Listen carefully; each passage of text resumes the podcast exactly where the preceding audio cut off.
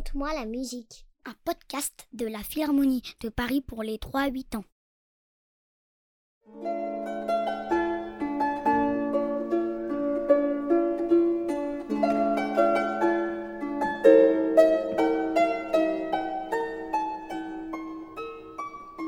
Orphée est un poète. Orphée est un chanteur.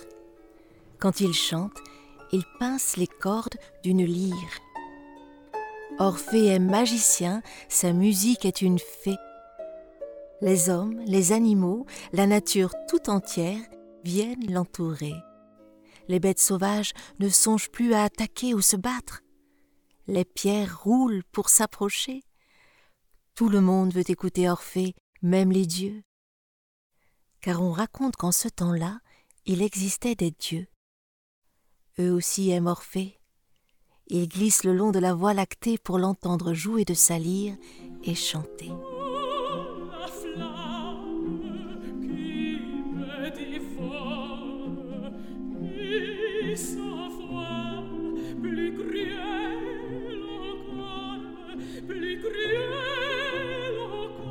Orphée est amoureux.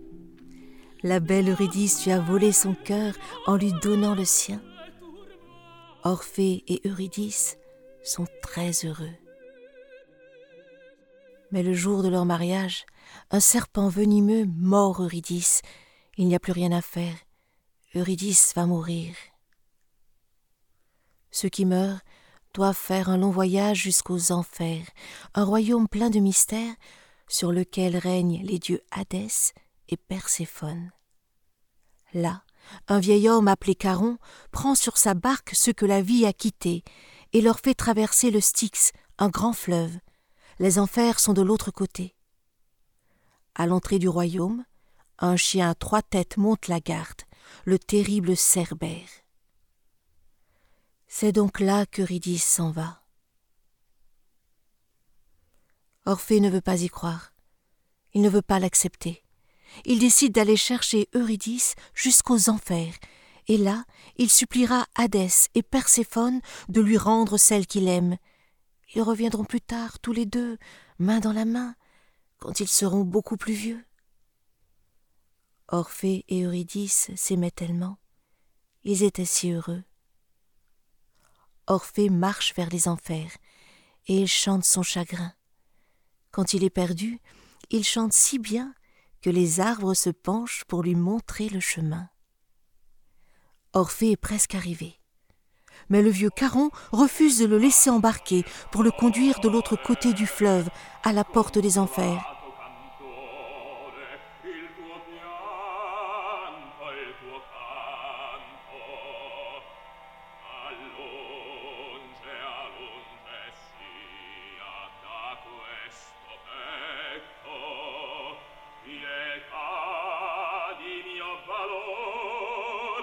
Ma barque est pour les morts, Orphée, et toi tu es vivant. Va-t'en. Orphée chante. Il chante encore pour émouvoir le vieillard jusqu'à ce qu'il puisse passer. Maintenant, Orphée est tout près, mais le chien Cerbère se dresse devant lui, il gronde et montre les dents. Orphée se remet à chanter pour le calmer et Cerbère se couche à ses pieds. Ça y est, Orphée est entré. N'importe qui aurait peur. Orphée, lui, ne pense qu'à Eurydice. Il avance jusqu'à Hadès et Perséphone. Leurs visages sont blancs, leurs habits sont noirs. Ils sont effrayants. Mais Orphée les supplie.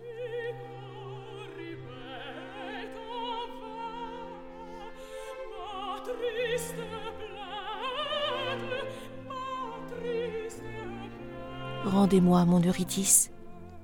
Rendez-moi mon Eurydice, disent la lyre et le chant d'Orphée. Et la musique atteint le cœur des dieux. Ils acceptent qu'Eurydice retourne vers le monde des vivants, qu'elle retrouve Orphée. Mais à une condition. Orphée devra marcher sans se retourner.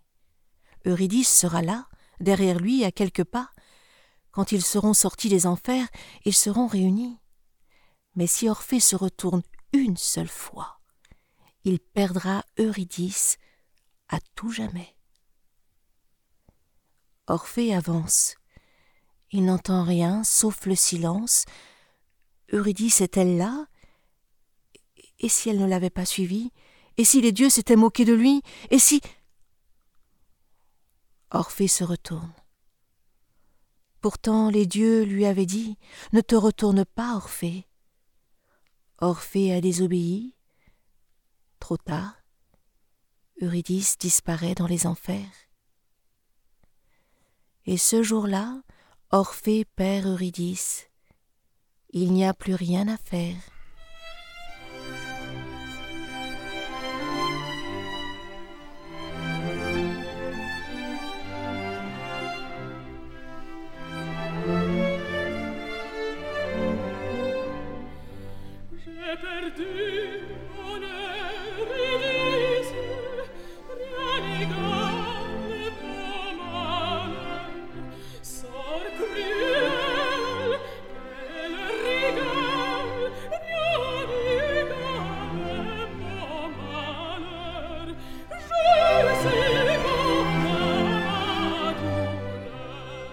Cette histoire est triste, mais elle est si belle qu'elle a inspiré des compositeurs de musique. L'un des premiers opéras, ces histoires chantées accompagnées d'un orchestre, était. Tu as deviné? Mais oui, c'était l'histoire d'Orphée. Moi, je suis sûre qu'Orphée et Eurydice se sont retrouvés et à chaque fois que tu entends de la musique qui fait danser ton cœur ou bien tes pieds, une musique qui te semble magique, dis-toi que c'est grâce à Orphée. Il est en train de jouer. Il est en train de chanter.